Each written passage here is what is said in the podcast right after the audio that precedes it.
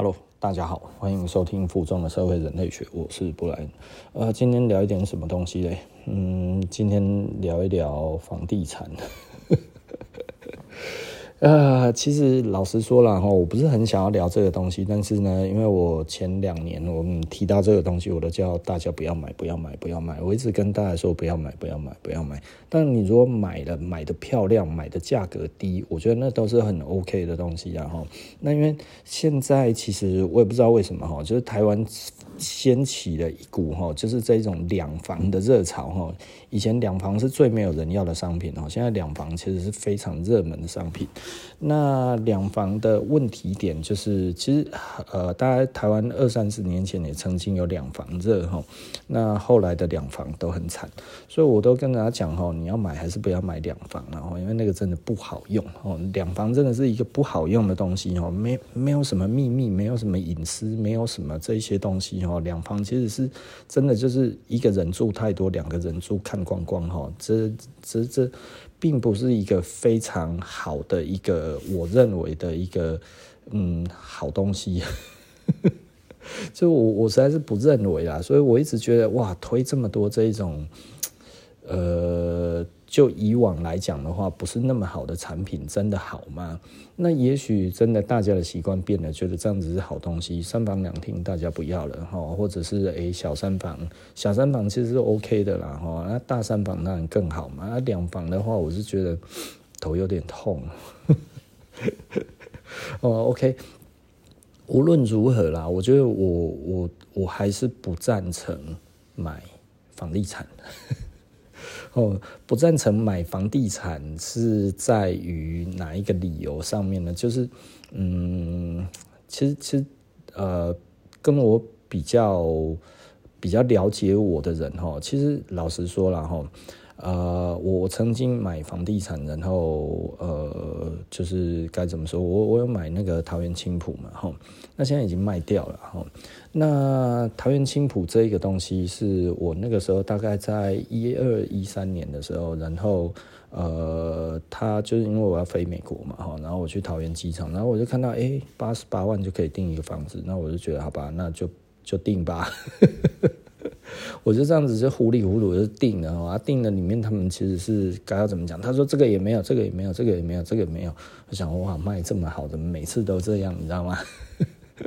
然后我就觉得好 OK，那就买吧，哦，对不对？哈，就是就是，我觉得反正这个不贵啊，哈，八十八万而已，那你就可以订一个房子，然后最终它的总价大概就是一千出头。那两三年之后，他交屋哈，大概差不多一五左右吧，哈，一四年左右交屋。那，诶，一四一五交屋了哈，反正差不多在那个时候。然后那个时候其实呃已经在打房了。然后之前其实老实说，房地产也是涨得乱七八糟哈，因为那个时候其实就是零八年啊哈，然后一零年啊、一一年啊，不断的 QE，美国不断的 QE 嘛，一直 QE 一直 QE 哈，就量化宽松，所以全世界热钱一大堆，那热钱一大堆，其实大家都去炒原物料、房地产、股票哈，所以那个时候其实一直涨，一直涨，一直涨，一直涨。对不对哈？就涨得乱七八糟哈，就是大家哇，这个谁啊？怎么样？这这个这个政府哈炒房啊，什么有的没有的这样子哈，就就哎弄了一大堆这样子上去。那后来开始打房，嗯，马英九打房是真的他妈的有够狠的，然后就是你看现在民进党其实怎么打都打不下来，这其实就不是有心在打哈。马英九那个时候打了哈，那个一下哈就中了。哦，他那个时候就是七期的那个紧箍咒哈，然后呢，这个它只针对全台湾在炒的地方哦，就是比方说桃园青埔哦，桃园青埔是打最用力的。我那个时候，然后他其实那个时候还有诶新庄，新庄也有打哦，那当然打得比较轻。那台中七期跟桃园青埔是打得最重的，因为那个时候其实炒得最厉害的。那青埔我那个时候哈。呃，我买的价格是一千多，哦，那交屋的时候呢，马上有人拿出来卖八百多，同样的房型，八百多万，你可以想象这是什么世界吗？我贷款下去了，你知道吗？我贷款下去，我都不不知道我到底要不要缴。因为我的贷款其实老实说，这样子起来加自备什么有的没有的，这样子全部弄进去的话，我靠，就就你会觉得这这我我好像不不要缴还比较好一点，你知道吗？然后后来八百多变七百多，然后后来变到六开头，哦，这是都是五九一上面的开价哦，哦，所以还可以砍，你知道吗？哦。我那个时候真的实在是觉得还有没有啊？还能够再更低吗？哦，所以在这一种情况之下，我觉得老实说了哈，就是房地产其实大家很多人都会觉得哈啊，这个它只会涨不会跌啦哈。呃，其实老实说，房地产其实真的是会跌的啦哈，而且一跌下来，其实可能会比你想象的还要可怕很多。对不对哈？所以这个东西其实就是我我经历过了很多的状态哈，就是我看过很多次的。那比方说，我小的时候，股票上万点，然后那个时候房地产也是炒得乱七八糟。我有一个阿姨哦，哇，到处订房子，你知道吗？三万块、五万块就这样子一直订、一直订、一直订，然后一直卖、一直卖、一直卖，就这样子哦。那没赚没有多少钱就卖掉，赚没多少钱就卖掉，是不是听起来很熟悉？哦，这是以前嘛，哦，那大概三十几年前的状态。诶，那个时候他这样子，你说他有赚很多钱吗？我觉得还好啦，但是他们他就是赚，都都一点点就跑掉，一点点就跑掉，一点点跑掉。毕竟那个时候房贷非常非常贵，哈，他不可能一直把它放着，哈。所以他如果那个时候要用贷款的话，他那个时候。利息是十几趴哈，他基本上就是等那个房子哎、这一些弄好的时候，其实赶快就把它卖掉了哈，所以他其实就是在转单之中这样子一直在做哈。那以前那个时候房贷也没有那么现在这么的爽了哈，这么的好做哈。以前其实真的很难做哈，就是你你的财力什么这一些，其实真的就是要够了哈。那呃，那个时候其实跌下来的时候，我在讲我另外一个朋友哈，我那个时候有跟他租房子，我跟他租一万多块哈，然后他那个时候租我们的那一个房子的市价剩两百多万，可是他爸爸买的时候是六百多万，你想想看，六百多万变两百多万，还是个店面哦。哎呀，他其实是就是以前哈，就是大家喜欢买店面哈，买到什么社区大楼，通常都有那种楼店，你知道吗？哈，就是大概三十几年前的那个房子，那那个时候这样子，他爸买六百多万，然后最后呢，我在承租的时候剩两百多万，那我说不然你干脆卖我好了，然后我那个时候就想说，哎呀，反正住也还可以，就小小的一间，你知道吗？哈，然后他说没有，你这样子卖掉的话，我们贷款才刚缴完而已。缴完的话，这样子，哎、我们总共就是缴了六六七百万的贷款，然后我现在卖给你的话，只能卖这样子，我一卖掉我就赔钱了，我不要了哈。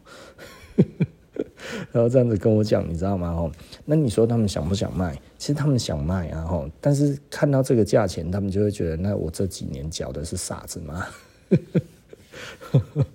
哦，所以，所以其实真的是有房市非常非常低迷的时候啦。那会不会是接下来呢？我不知道哈。所以有有一些人就会觉得啊，不买，趁现在以后买不回来哈。我觉得，嗯，房仲其实还蛮喜欢讲一个东西，这这我当时听了觉得有道理，后来我觉得他妈的放屁，就是哈，然后跟我讲说哈，哇，房子在涨都是倍数哈，在跌都是乘数。啊，废话啦！你从一百变两百，不是倍数吗？对不对哈？然后你再把它跌回去的时候，跌了百分之八十，那也是跌乘数啊。哦，所以简单的来说哈，我觉得现在大家可能有一些迷失啊哈，就是因为政府其实目前为什么打房不利，就是因为他都一直开后门给新建案，对不对？也就是说，无论如何哈，大家你如果要去买中古屋，非常难买。对不对哈？因为银行的贷款还有什么这些，它其实非常非常的不宽松，那甚至非常非常的严格哈。那你要去那一种呃公股的行库来讲的话，那简直是难如登天呐哈，对不对啊？比方说什么现在什么青安的这个这个政策这一些东西，其实那个还是要让你去买预售屋的啦。哦，那你如果说你新城屋可能还可以哈，那但是如果是老屋的话，基本上这个清安大概是下不来的哈。所以简单的来说，它其实还是在救这个目前的房地产。所以呢，其实简单的来说，你说真的有打房吗？我是觉得各种政策下来的话哈，其实你看那个短影片就知道了哈，它其实就是在在在在在在救建商嘛。那这样子有没有不好？呃，建商其实就是台湾 GDP 的这个这个该怎么说？就台湾这几年都靠这个东西嘛，是不是？哈，那你你你把它关掉了，那数据能看吗？是不是？那是还要不要选举啊？对不对？哈，金主也在那里啊，哈，所以老实说，我觉得这个也无可厚非啦，哈，因为也没有其他招了嘛，对不对？哈，那呃。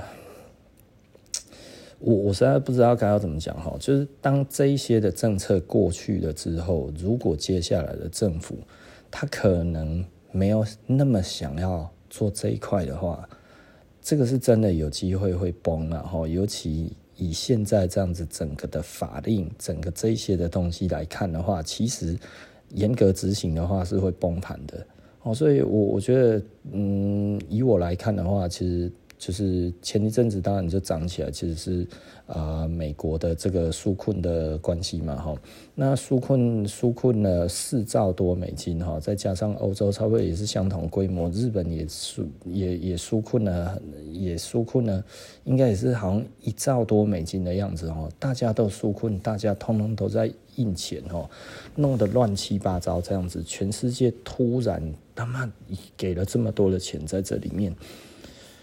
呃，真的，原物料一直上来，还有这个土地什么这些一直上来，其实其实这真的就是有钱人越有钱啊，越来越 M 型化就是这样子哦，所以你就会觉得啊，怎么奇怪了？好像有钱人真的是是，诶、他好像钱都不是钱一样哦。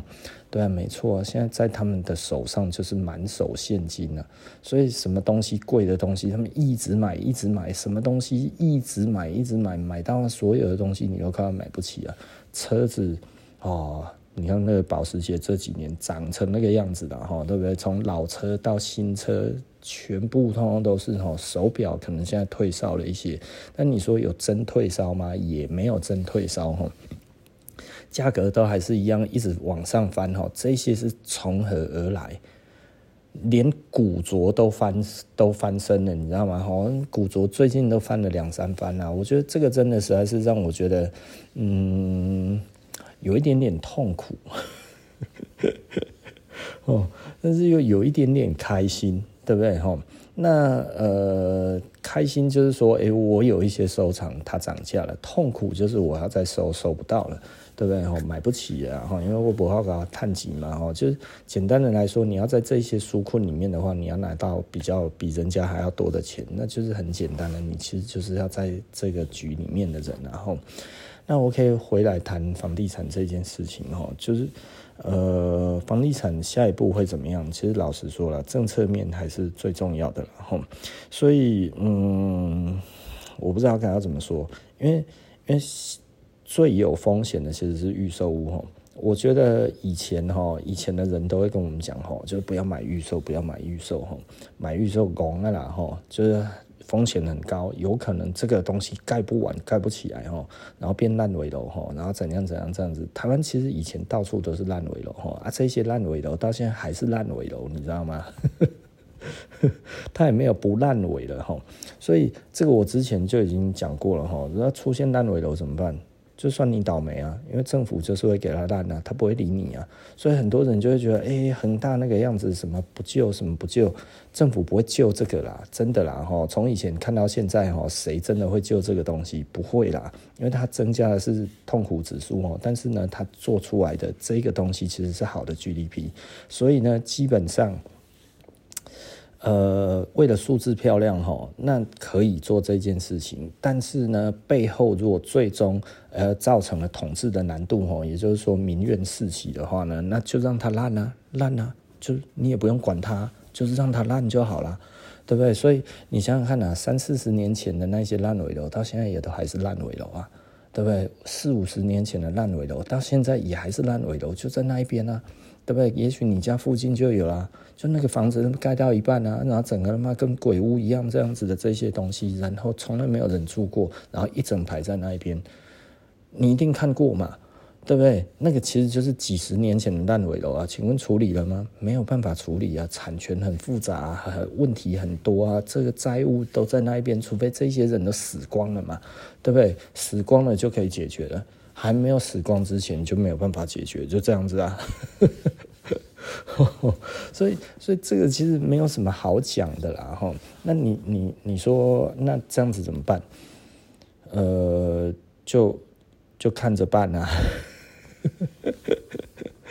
哦，你你不要觉得好像这个东西其实是无解了哦，它它它其实不是无解，是不需要解，因为新的东西又开发在新的地方，然后又造成了新的人，然后又过去那一边之后，哎，大家又开始觉得哇。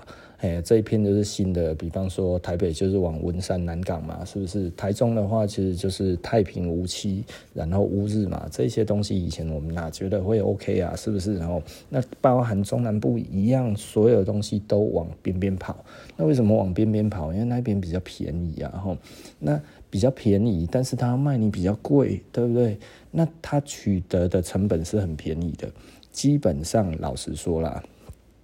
它就真的比较有机会崩盘。那你如果买的其实就是中古屋，你买的就是老房子，基本上它的问题就会比较少一点点。那但是呢，中古屋、老屋这个东西其实又有另外一个问题。另外一个问题是什么呢？就是久了之后，这一些地方就会变成问题的区域。它可能诶。这个老爸老妈老给留给儿子，啊，留给儿子，儿子其实就是游手好闲，然后他什么也不会，然后他这个房子他也没有能力修缮，然后这个东西就越来越烂，然后甚至在那边到处在捡破烂干嘛，整个这样子弄起来弄得脏脏臭臭的，甚至变成治安的那个那个那个死角哈，那你怎么办？对不对？所以所以这一种的老的城区，它其实就会慢慢没住人。然后大家放在那一边，你不知道怎么办，对不对？因为贷款也很难贷，那贷款很难贷，谁买？年轻人买不起，老人他自己有的住，他干嘛进来？所以这慢慢的会空掉，然后呢，会越来越复杂，然后会再慢慢的、慢慢的，这就变成一个比较不好的区域。它可能现在很好，之后就变不好了，大概就这样子哦。我觉得这也没有什么好讲，历史上来看都是这样哈。那所以你不要觉得哇，这个这个。将来哈一定会如何如何哈，这里现在是如此之繁荣啊，这个以后哈一定还会继续繁荣下去啊，没有啦，这个都是会转移的啦哈。那嗯。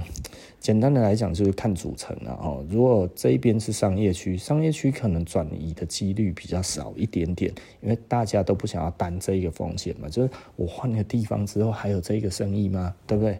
但是住宅区就可能会转换哈。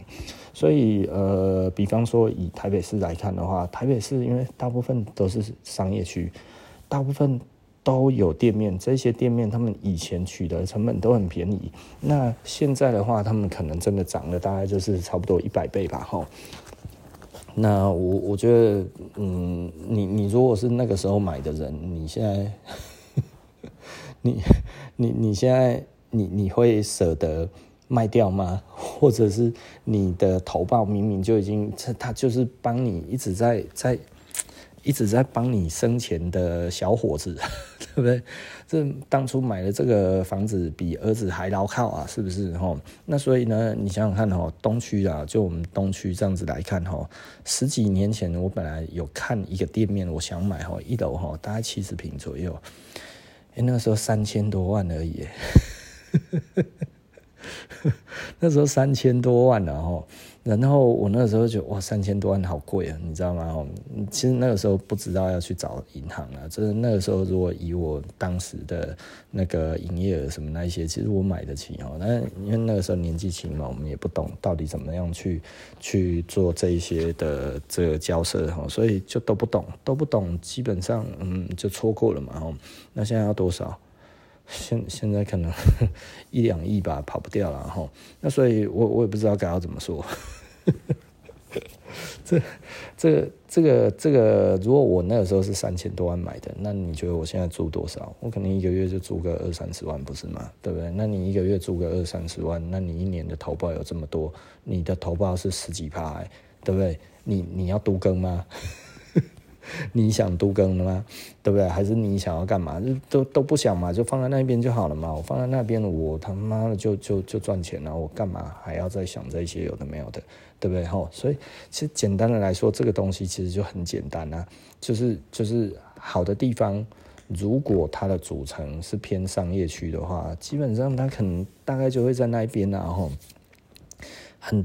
大部分的人哈，店开了哈，不想要变哈，就是因为怕换了一个位置，生意会差很多。这个其实是呃很多做生意的人很害怕的地方哈。虽然我不害怕，但是我每次还是会害怕，你知道吗？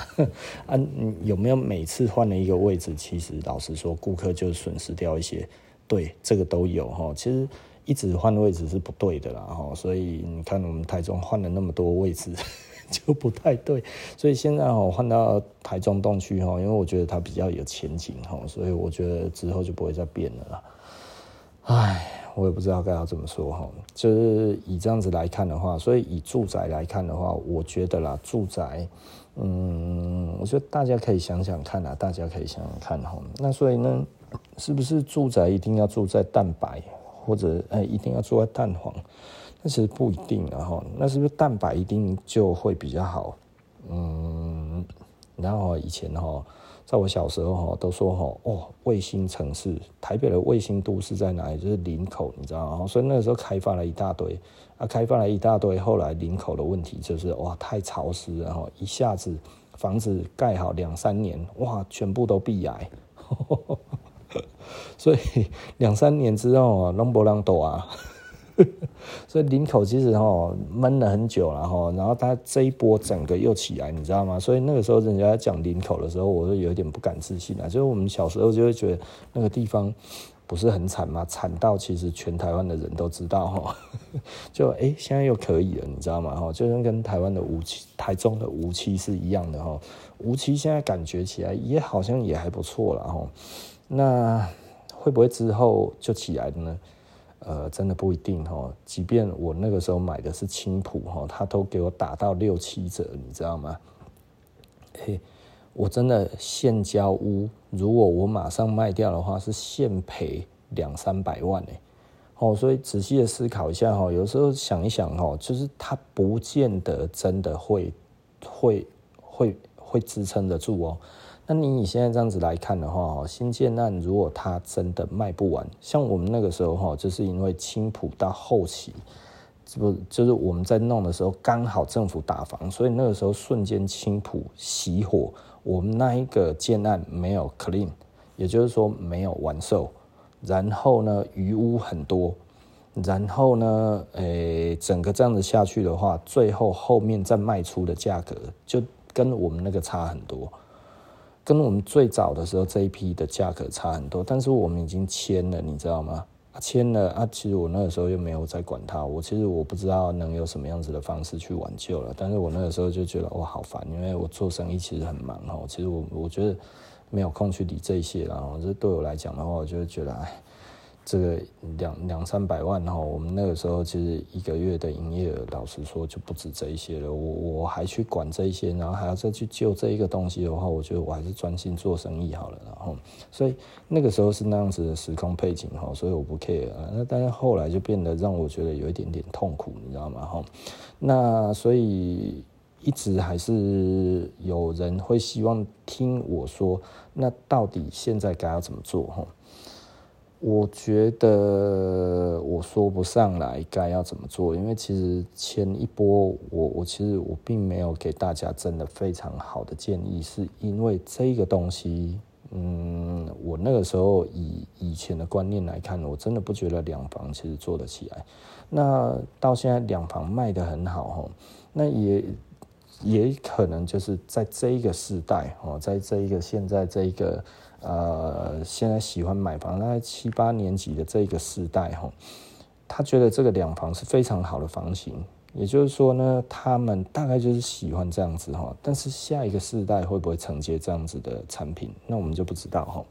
那因为你小小房型，老实说了，就是一个建案下来哈，就就出入很复杂。那如果出入很复杂的话，这通常其实后面都很难涨。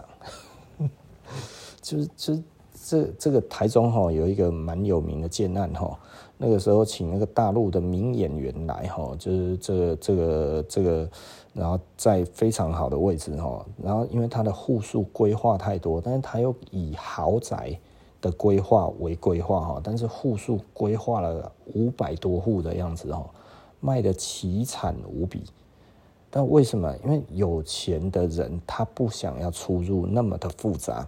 那你仔细的思考一下，如果你买的都是小平数，然后这一个地方户数非常多。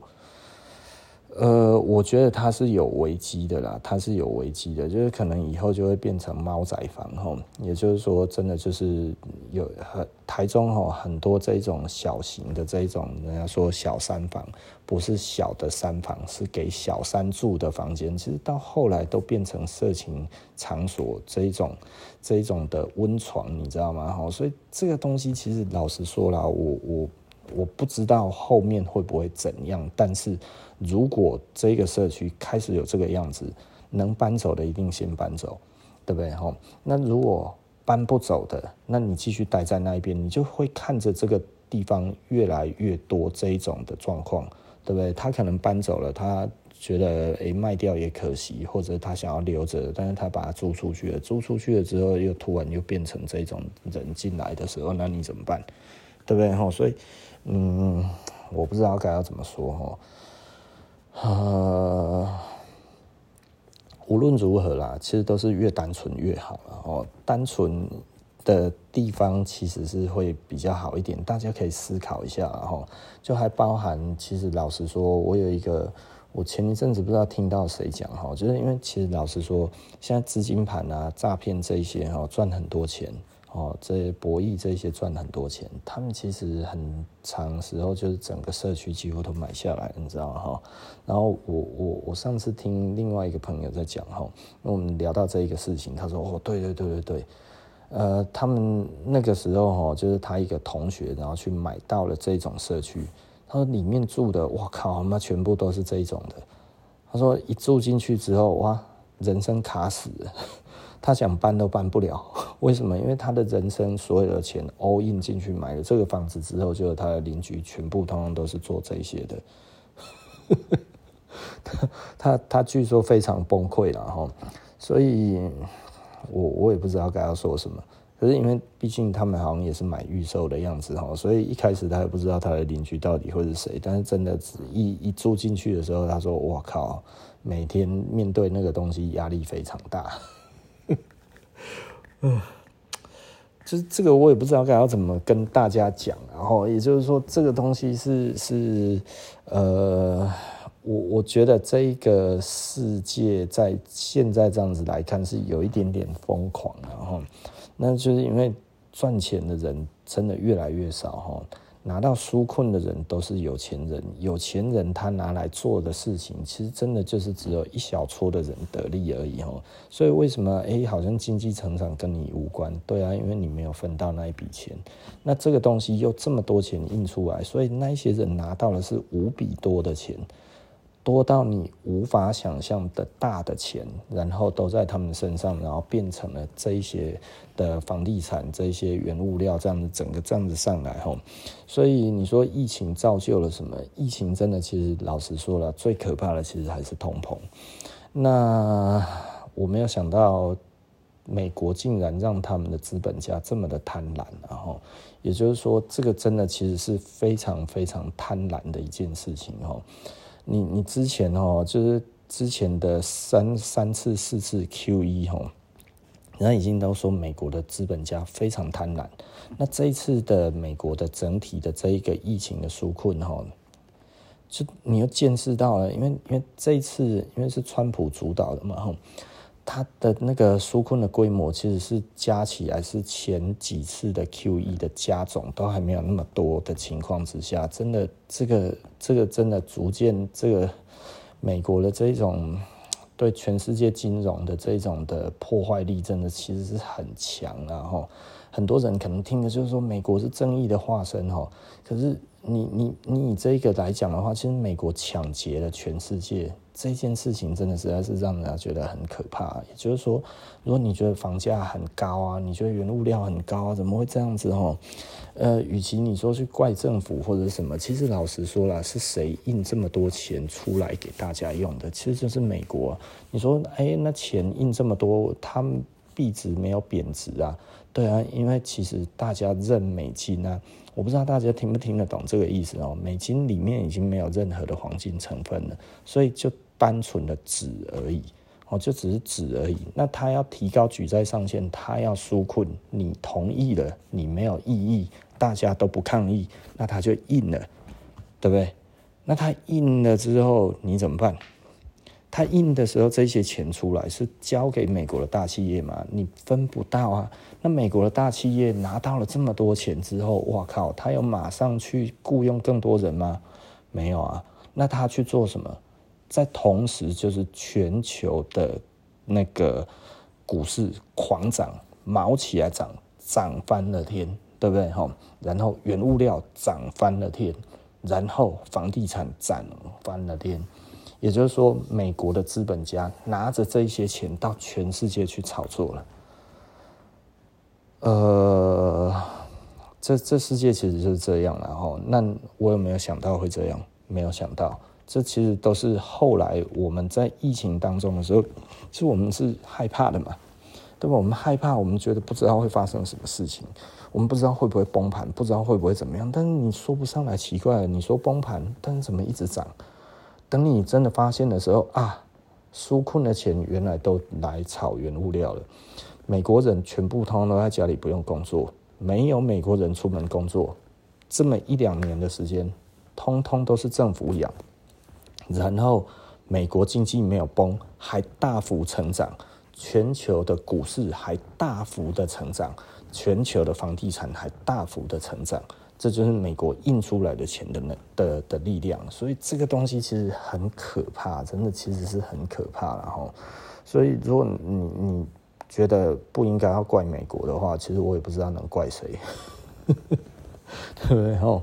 那你只能怪你自己不是那个圈圈里面的人，所以你要承受这些物价、房价这一些的上涨，这个、这个是没有办法的事情。然后一直以来都是这样，从一九七一年之后就是这样子哈，就是一九七一年尼克森大卫营会议之后废除了金本位，废除金本位之后呢，然后呃美元跟那个黄金瞬间脱钩。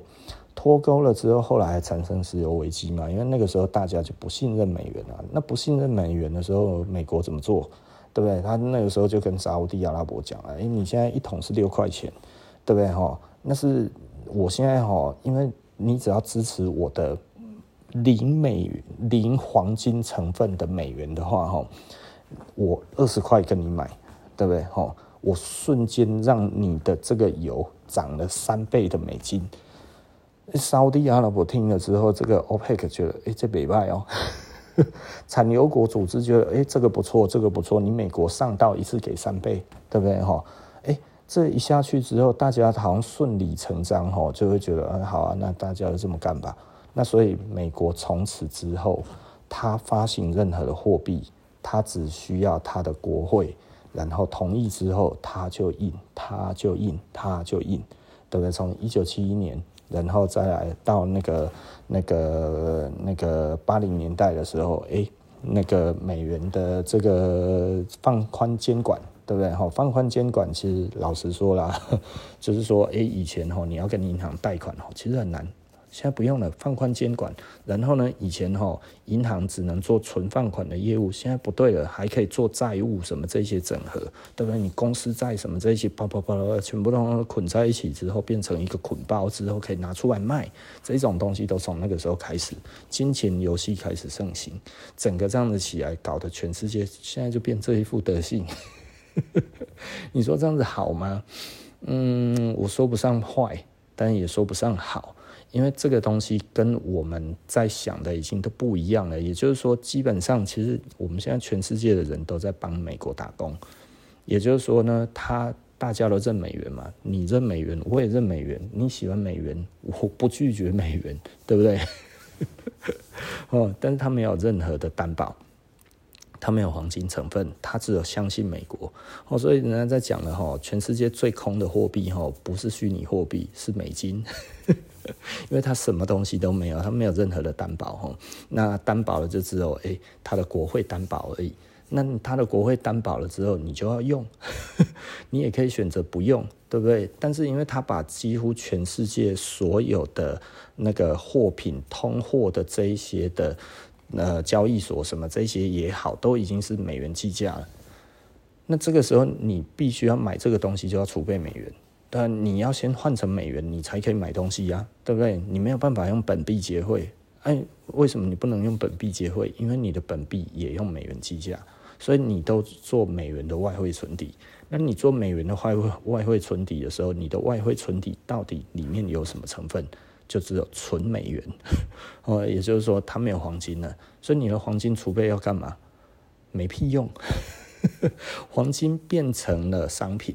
对，所以现在人家就是讲了，哇靠！啊，美国再这样子下去的话，其实他就一直印钱，一直印钱，一直印钱就好了嘛，吼，对不对？我我不知道这样子讲大家听不听得懂了，吼。那因为这毕竟这个是目前世界就是这么运行的，所以很多人他觉得哇，美国是正义的化身哦。其实老实说啦，就就真的其实是是蛮吸人血的。你会觉得哇，这个东西为什么长得那个样子？吼，怎么长成这个样子？其实就是。如果这个政府它其实无力反抗美国，就会变这样。美国手一伸进去就是这样了哈，就是就是你所有的东西，他的手一伸进去，你的美元一进来之后，然后你所有的物价就会通膨，然后呢，他把东西就带走了，就这样子。对，所以你你要说你赚了很多美金吗？对啊，你赚了很多的美金，但是这些美金其实是谁控制的？其实就是美国控制的。他如果今天再一印钱，你手上的美金就变薄了，对不对？哎呀，为什么？但是它的购买力还是一样，你知道吗？是你手上的变薄了，因为你本来以为你手上已经有够多了，结果没有，它一印之后，它又更多了。它的举债上限一往上一提。又更多了，而美国的举债已经四十兆美金了哈，那四十兆美金，呃，里面哦，他们还有这个，他们他们的那个那个联准会哦，还自己认了七兆多美金，你知道吗？四十兆还是三十几兆美金的这个债务哦，里面呢有他们自己买的呢，哦，美国自己买自己的债了。哎，你你你为什么要自己买自己的债？因为没有人要认啊。也就是说，哎，我发行债券，结果没有人没有人认债。那没有人认债，如果在一般来讲的话，其实你就倒闭了啊。对不对？哎呀，就是就是我今天有缺钱，我才发债券嘛。那我发债券其实为了现在用嘛，对不对？我发十年的债券，我是十年之后，哎，我每个每年给你利息嘛，十年之后我要还你嘛，对不对？哈，那如果你没有还要延展的话，基本上就是十年，这是我们的抗程嘛。那如果你你违约的话，哦，你要提前解约，那就算违约。违约的话，那我可能只要赔多少给你而已嘛，没有人家这么傻逼嘛，对不对？哈，那所以呢？那他发债是要现在用嘛，应现在的急嘛，对不对？吼，就是我们比方说我们的八千八百亿啊，这个就是拿后面的人要还的啊，现在拿来用嘛，对不对？吼，所以所以很腐烂的在用的时候，我觉得如果你不会生气的话，其实也是蛮奇怪的一件事情。也就是说，他现在呃拿了钱啊，但是其实以以后你要还啊。但但是他已经现在都发光了，分完了，然后我们国家有进步吗？我们社会有变得更富强吗？啊，我们的竞争力有变更好吗？如果有这这个举债，其实是合理的嘛，哈啊，如果没有的话呢？如果你觉得有的话，当然我觉得你一定会很开心哈，这八千八亿八百亿花得很值得哈。那如果相对的你如果没有感受的话，嗯，那可能你就要想一想。到底怎么回事的？哦，那回回到美国这样子哈，所以他其实发行这些债务的话，其实老实说，的确啦，他们以后要还。那但是呢，呃，你你想想看哦，他发债没有人认，四分之一将近四分之一没有人认哦，那没有人认的债，他们自己认。哎，这 这这个这个自己认债啊，结果有用，你知道吗？我实在是不知道该要说什么。也就是说，呃，我我我今天呃，我我自己发行一个债务，对不对哈？啊，结果这个债没有人要认，对不对？哎，这这这真的，你借我钱了，没有人借他钱啊？真的啊啊，他拿着借据嘛，他拿着借据这样子借借，不然的话，我左手借给我右手好了，耶，我这样子就有钱了。有这种荒谬的事吗？就美国可以，我实在是搞不懂，你知道吗？哦，也就是说，你你你为什么你的联准会可以去认你的美国国债？这这真的实在是一个让人家匪夷所思的事情哈，但是它就是发生了。所以所以你说这个有争议吗？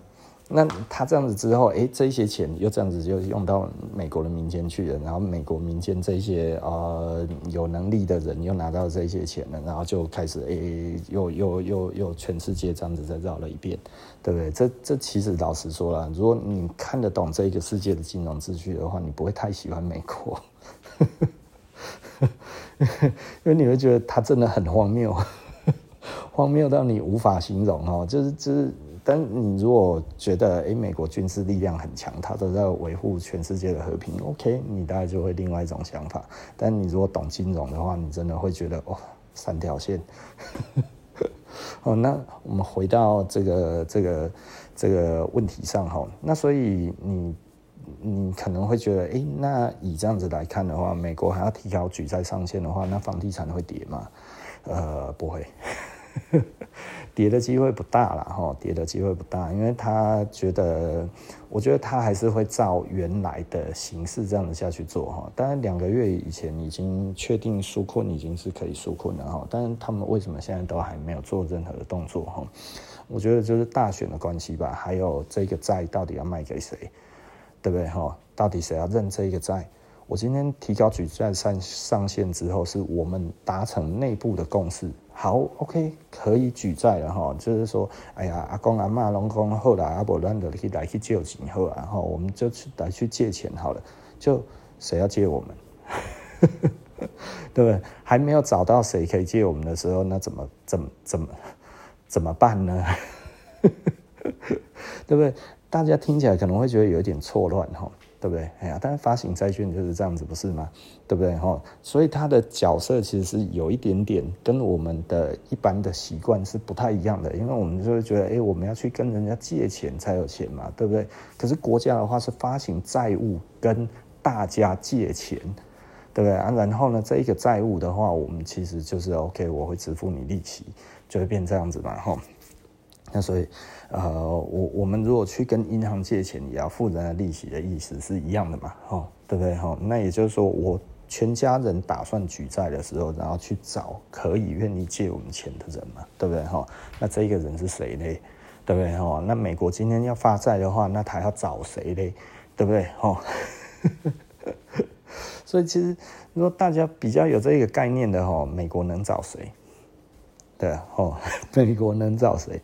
其实，如果你仔细的看哦，我们就以数据来看了，就以数据来看，美国是世界第一的总体 GDP 嘛，吼，那去年的话大概二十二兆多美金，快二十三兆哈，那中国的话有十七兆多哈，然后大家就哎呀，十七兆多差美国还好远哦，哎呀，对啊哈，那美国是第一嘛，哈，中国是第二。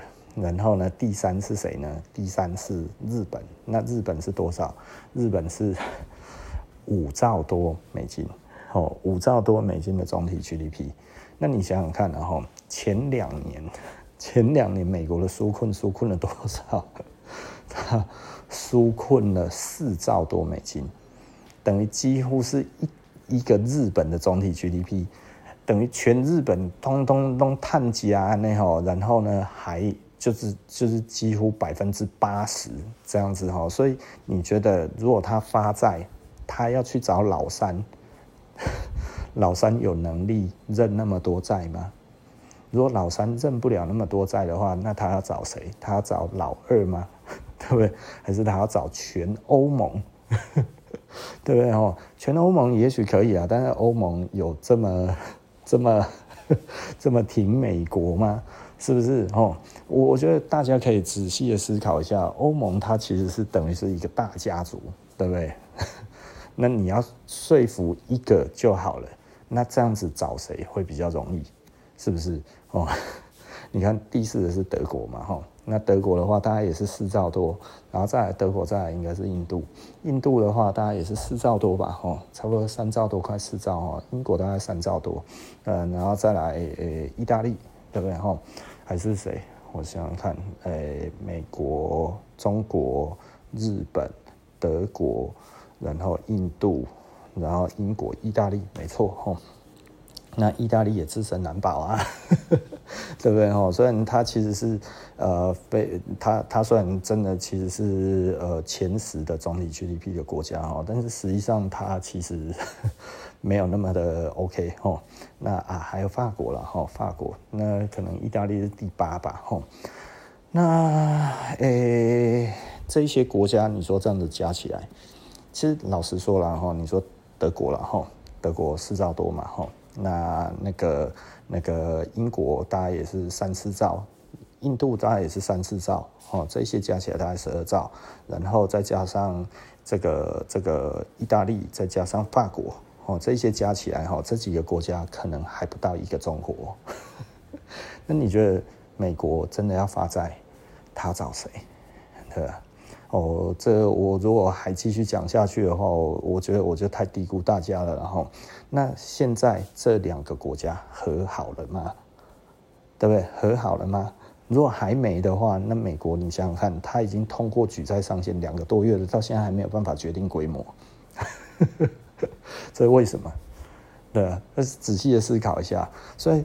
我我我记得哈，今年年初央行就已经讲了哈，就是在美国有这个债务债务问题的时候呢，就 就是不提开举债举债上限的时候，哎，这个时候央行其实就有发一个报告，就是说中美已经在和解。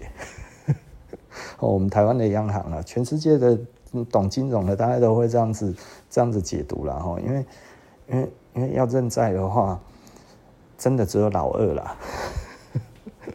那那老大如果真的没有办法把这个事情弄好的话，那那你怎么样去弄这个东西，对不对？除非老大又发生一件事情，就是什么，在把那个尼克森的那个时候那一个那个大卫营会议那个，我们他妈的就直接美元脱钩黄金，对不对？哈，这么这么这么伟大的事情。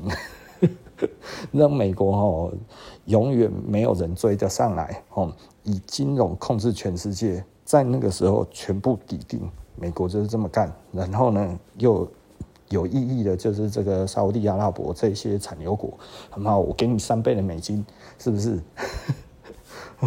今天就哦，还还不错哦。然后到现在欧佩克翻脸了，对不对？哦，那你想想看，美国会不会就再来？不管了，反正就是一，我管你什么举债，他可能自己还把自己的债是不是直接把它打消？打消了之后，然后就说我们都没有债了，吼，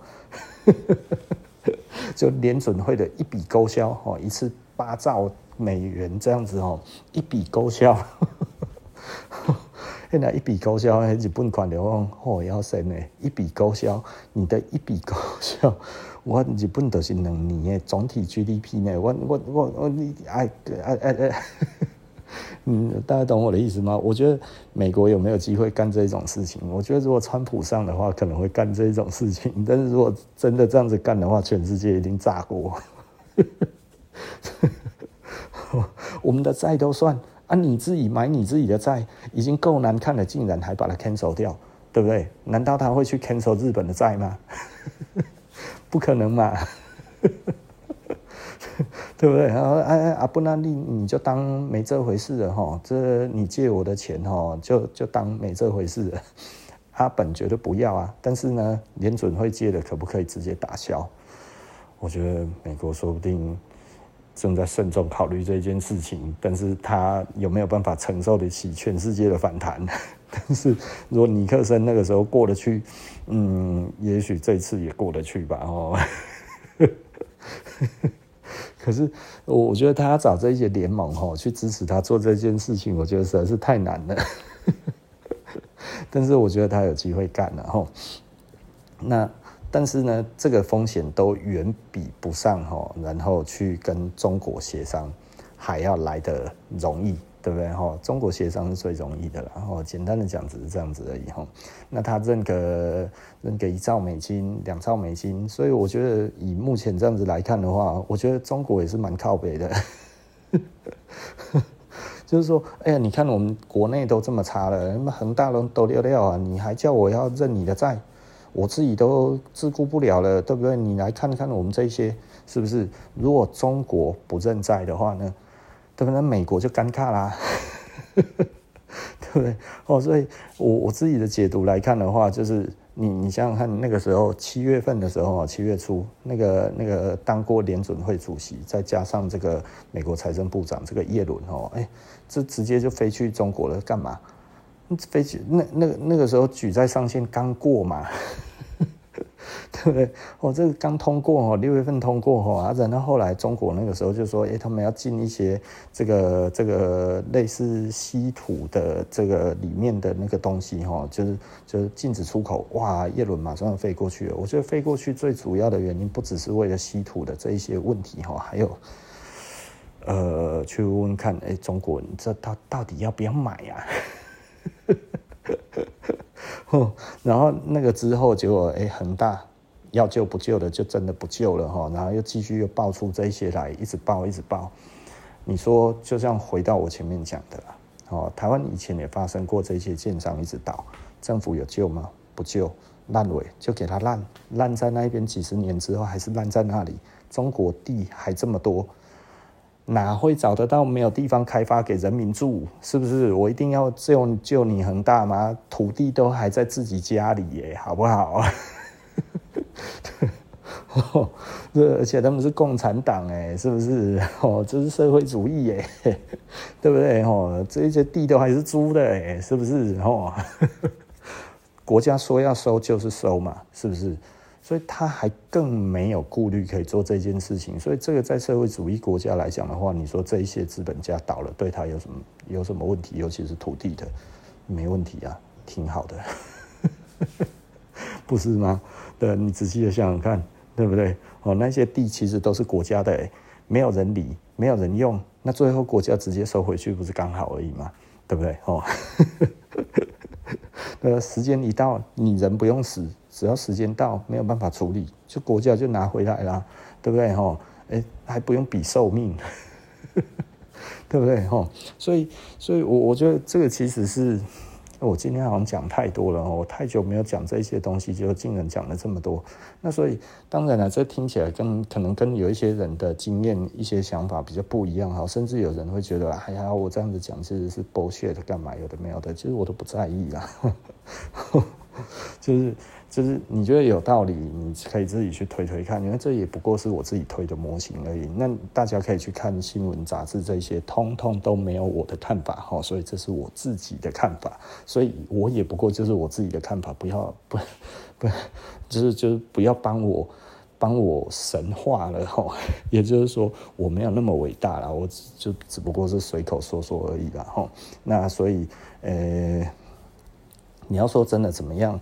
我们毕竟是在谈一个世界的总金，还有加上政经哈。那整个这样子来看的话，我觉得啦，如果大家觉得美国举债，那他要找谁举债？那你仔细的去想的话，谁有能力去去让，就是去借美国这个钱？中国现在还是世界第一大工业国，哎，是不是？哦，它的工业生产力是世界第一，哎。对不对？美国是第二诶，美国只有它的三分之一到呃大概五分之二的生产力而已，差很远诶。所以所以美国其实很能够让中国去认这个债，就是 OK，哎、你给我东西，然后透过美元这样子的交易，那我可能可以给你更多的美元啊，对不对？然后，那你你给我们更多的货啊，这样子就好了哈。就是美美国要用这种厨房印的美金哦，去骗人家的货。嗯，中国如果老实说了哦。如果他其实是呃还还很穷的话，他觉得赚美金 OK 啊。可是他现在其实人民币人民币还不够强，但是呢，他希望本币结汇，本币结汇的话就碰不到你美金了哈。那所以如果中国开出来的条件就是 OK 可以啊哈，但是我要有多少的人民币本币结汇啊？美元一定是寸步不让啊哈，但是中国一定是只要吃到一点点。我就又做了一个破口。那如果你是一个国家优先的人，哈，一般的国家领导人都是国家优先的，哈，我们台湾不太一定。那那你会想要让利给美国，或者你多少一定要抠一些回来，对不对？哦，这这想都不用想了，哈，这多少一定要抠一些回来嘛，对不对？你。台湾可能有一些人觉得美国是他妈全世界最伟大的国家哈，但是呢，很多的国家不这么认为，尤其这些国家也其实蛮有实力的情况之下，是不是会变这样？对不对哈？那那那美国的话，当然会说他坏话嘛，对不对？因为越多人讨厌他越好啊。对不对？这样子，美国它自己的统治力就会比较强一点嘛，吼。但是美元目前的储备储备率的话，以世界来看，已经跌破百分之六十了，吼。所以现在它是五十九趴左右，哈。以前是七十五上下，然后一直都是在七十几趴。这这几年慢慢的，砰砰砰砰，一直掉下来，已经到了低于六十趴了，哈。那所以目前来讲的话，美元的确是岌岌可危，而岌岌可危之后呢，竟然。又要做这种让人家觉得他妈的你很混账的事情，就是他又要提高举债上限，他又要印钱了，哦，他 他又要发债了，就是美国现在其实是靠未来美国在支撑美国，你知道吗？可是这个未来美国到底是用什么东西来担保这个东西？他没有供，他的生产力不够哎。然后他他美国人有点懒惰哎，对不对哦？就是你看那个台积电去去美国，你看他妈不是吃瘪了，对不对哦？就是说哦，美国人哦哦，之前要进家假啦了哈。那所以美国其实都还是不是那么想要工作哎？为什么？因为他们就是印钱的而已啊，他们哪需要工作，对不对？都没有钱去家里后院，他们来印两张就拿出去就买东西啦。美国就是这样子啊啊哦，现现在没钱了，没钱了，好吧？国会讲一下哈，因为两会都同意了，两党都同意了，好，OK，我们去印钱啊，哈，提高举债上限了，大家都说可以的，可以的啦，对不对？哈，可是现在出现的问题就是，那谁要认，对不对？哈。那那所以我觉得已经过了两个多月了，到现在其实都还没有办法迟迟无法公布规模，无法那样子。你想想看呢、美国现在是不是很尴尬？那很多人就会觉得，哎呀，中国很惨啊，怎样之类有的没有的。对，中国如果这个时候不 不惨一点的话，哈，美国还真的跟他讲说，哎，你看，你这样子 真的不认我们美金吗？对 不对？哦，所以你看那个恒大还去那个纽约哦，他们那个就是直接就挂破产了，你知道吗？哈，我觉得蛮有趣的啦，我觉得蛮有趣的。这这有时候解读这些东西哈，我是有不一样的想象力，所以有一些人会会喜欢听我讲这一些，是因为我很容易把这些东西把它连在一起联想哈。那如果呃，听了也觉得有道理的人，就会觉得，哎、好像是啊。啊，如果你是教条式的，你就会觉得 bullshit，这个新闻没写，bullshit，你这个东西，那个、那个、那个、那个国外都没说，经济学人你没有这样子讲，你凭什么这么说，对不对？哈，啊，那个谁，彭博也没有这样子讲，你凭什么这样子说，对不对？哈，然后那个、那个、那个、那个。所有的全世界的财经的报道都没有这样子写过这些东西，你凭什么这样子说？你说的就不是真的？那难道那些媒体说的都是真的吗？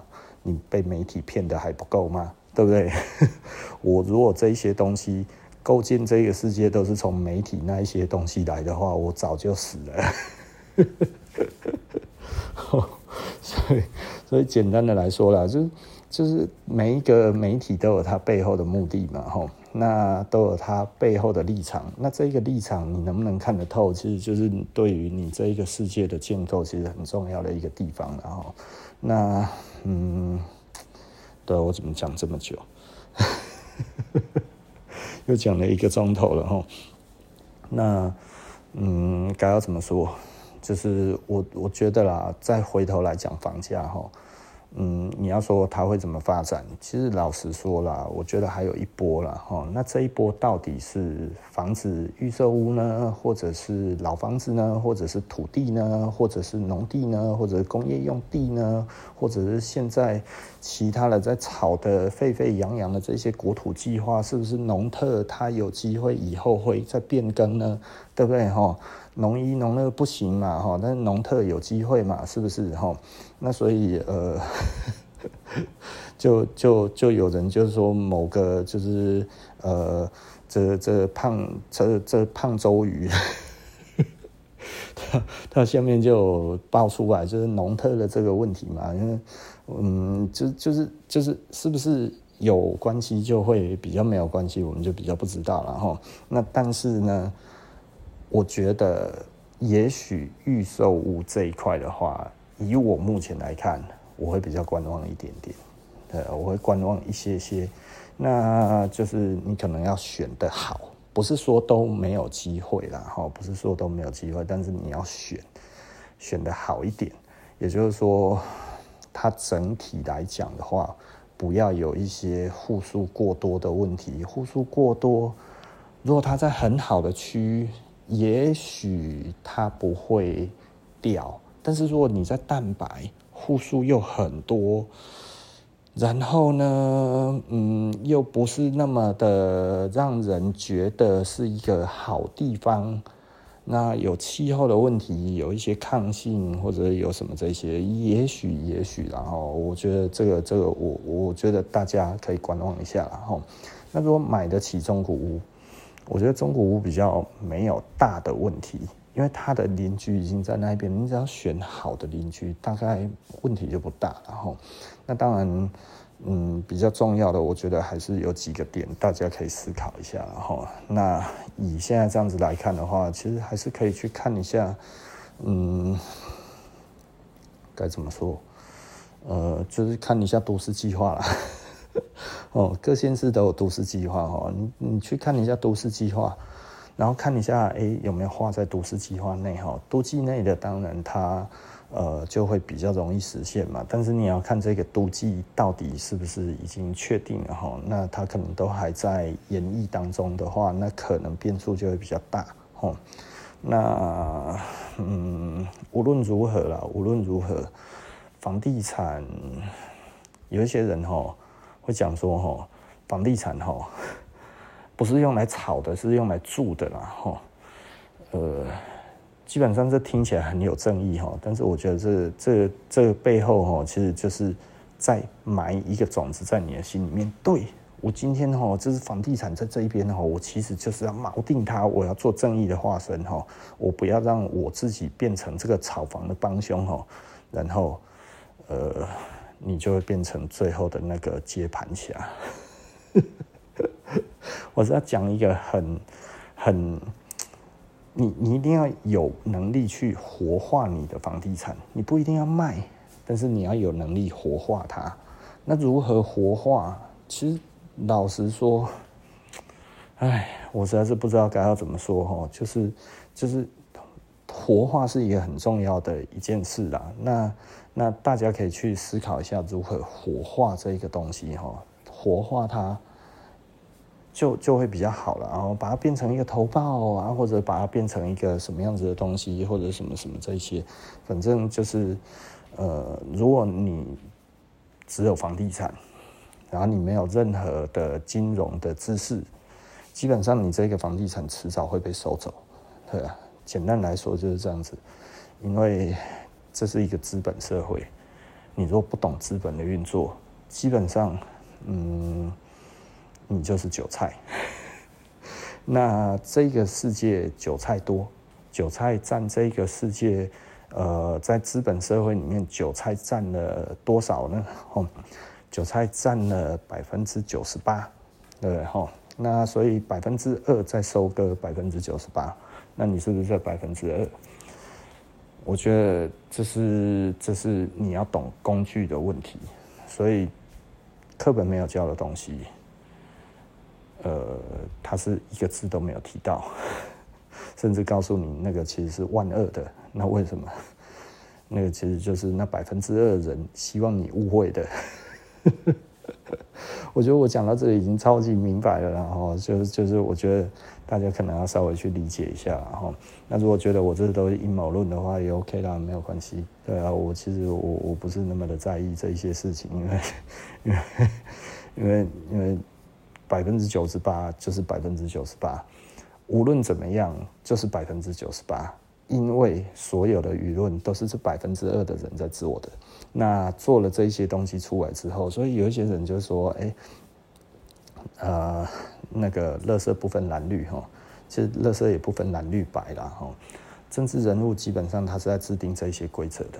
那制定这些规则的人，你也不要想着他太善良。”哦，只是简单的来说，就是他愿意分多少给你，分给多少人吃，差异只是差异在这一边而已啦。哈，所以有的时候哈，很多人到现在有一些，就是因为他景景气很差，然后他的生意受损，哈，就如同我一样，哈，那呃都会觉得诶不舒服，生气，哈，生气气，哈，就是希望有所改变。但是其实老实说啦，都一样。但差别在哪里呢？还是有差别。差别就是他让多少的人比较好过。所以你就说，哎呀，这个贪污，对不对哈？他们都贪污啦，好不好？哈，就是，你可以说上面的人不贪污，好，哈，马英九不贪污，对不对？哈，然后你说柯文哲不贪污，对不对？那但是呢，呃，他下面的人贪污啊。对不对哈？那人心隔肚皮，他自己也不知道，不是吗？对不对哈？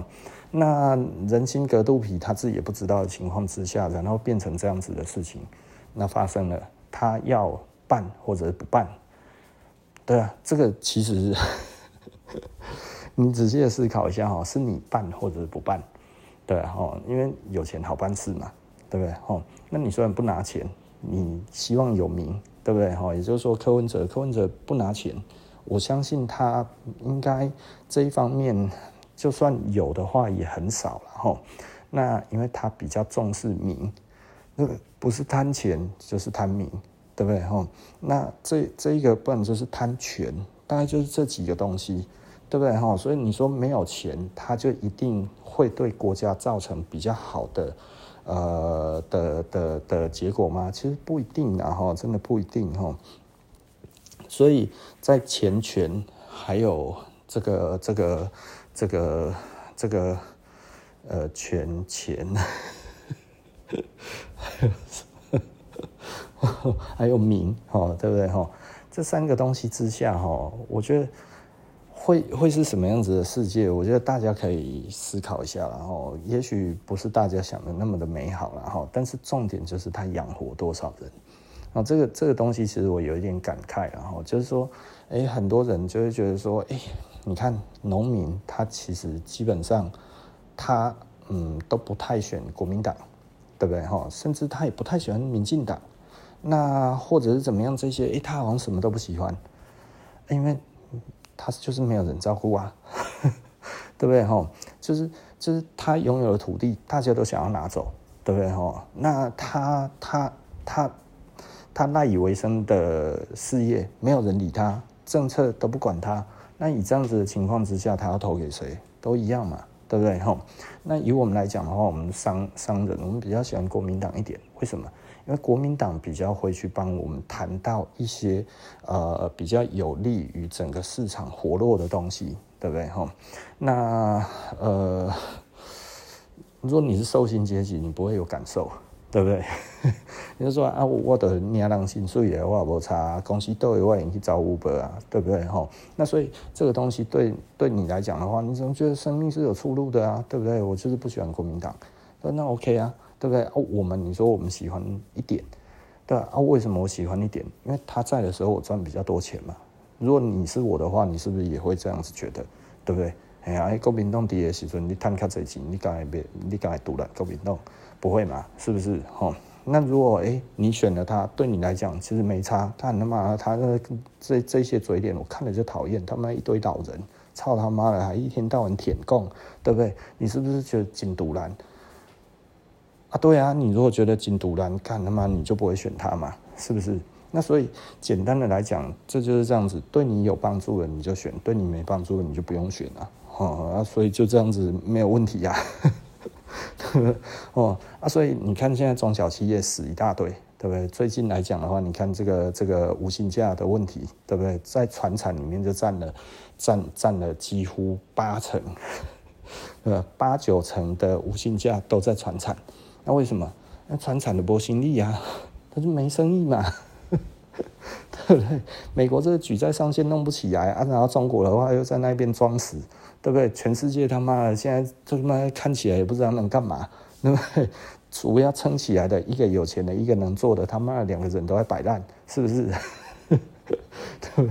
你说这样子做得起来没有啊？大家都等死啊，对不对？啊，所以啊，现在能怎么办？对啊，现在就是这样子啊，啊，所以啊，我们我们又刚好亲美，啊，你亲美的话，干嘛啊？用啊，今麦看都给你。给给你处理啊，对不对？哈，他现在就是不爽你嘛，对不对？哈，他也不是不爽啊，我觉得他也不是自顾不暇，这这就是中美角力嘛。哦，所以很多人都觉得有台海关系哈。我有一个朋友讲了一句话，我觉得非常同意哈。他说哈，没有台海，没有没有没有台海的问题了哈。台湾跟中国之间基本上都只是中美关系的延伸，中国跟美国的延伸而已啊，哈，台湾问题其实只是延伸的问题而已。他们两个只要好，哈，就没有就没有这个问题啊。他们两个要是不好，哈，这个问题就很大，对不对？哈，挺有道理的，哦，对，所以这一切一切都在于中美关系而已啊，哈。所以你想想看，如果在现在刚好美国又要选举，对，跟我们一样，哦，那他又要选举的情况之下，啊，他能怎么办？他现在也不能怎么办啊，对不对？我前面跟中国撕破脸了，难道我现在他妈突然因为要举债上限的话，我他妈软化给他看吗？没有，不行啊！现在一定要撑着，撑到什么大选后嘛。所以大家都预测什么时候会好，就是明年第二季以后的事情了啦。为什么大家要做这个预测？啊，不然你能做什么预测？对不对？因为美国不选完不会有结果啊。对不对啊？没有结果，那那无论如何，现在大家就先不要丢嘛，对不对？哈，所以这个也没有什么，就大家都等着看啊。啊，中国在那边跪着底下跪，好好好底下蛋里啊，哎呀，习大大还可以做多久，我们都不晓得嘞，对不对？十年、二十年说不定啊，对不对？哈，那所以简单的来讲的话，就是这个这个问题其实并不是真的那么的大，只不过大家都在拖啊，拖的时候你惨不惨？惨。对，就这样子而已。所以，嗯，就，嗯，我我知道最近有很多中小企业其实倒了，然后。那我这边也听说蛮多了，很多其实大部分的都不撑了，哈。就包含我们一些客人也一样，哈，来聊天，就是说啊，就就公司就结束掉了，哈。然后规模缩小，哈，自己做，大概就这样子，哈。就是反正之后可能还有单，那公司没有要全部通都。都结束掉，当然换了一个名字，啊，换了一个名字，然后原本的几十年的这个公司就不要了，嗯，然后大概就是这样子。啊。有的其实比较惨，像前几天跟我讲的这一个，他其实是呃，他们家的厂房就都拿去抵押了，然后抵押到后来钱都出来了，钱出来了之后发现还是撑不住，撑不住的话就没有办法，就公司就解散了。那那等于现在欠银行一屁股，但是呃还有一些小小单，自己还能做，做了之后还缴得起这一些把厂房押出去的贷款，所以就这样子蹦走蹦走。但是他们等于已经没钱了。为什么？因为连房子、家里的房子跟这个工厂的最后的剩余的价值都已经全部通通都拿出来了。哦，不啊，啊，现在这样子就是。嗯，努力的几十年，哦，爸爸妈妈努努力的几十年之后，现在终于就是没了，什么都没了，我觉得挺无奈的啦，哈。那呃，我所听说的有这样子，哈，呃，有两三个，嗯，对啊，那所以这些客人其实就会比较少来，啊，来的时候就是聊聊天，哈。那基本上都是拿东西来修啦，没有什么买东西，所以这个这个就是这样子哦。现在大家都贵喜大板嘛，能活多久是多久哦。所以现在其实台中其实很惨了哈。哇靠！我讲了这么久，好了哈，那我们今天服装的社会人类学哈就到这里，我们下一集不见不散了，拜拜。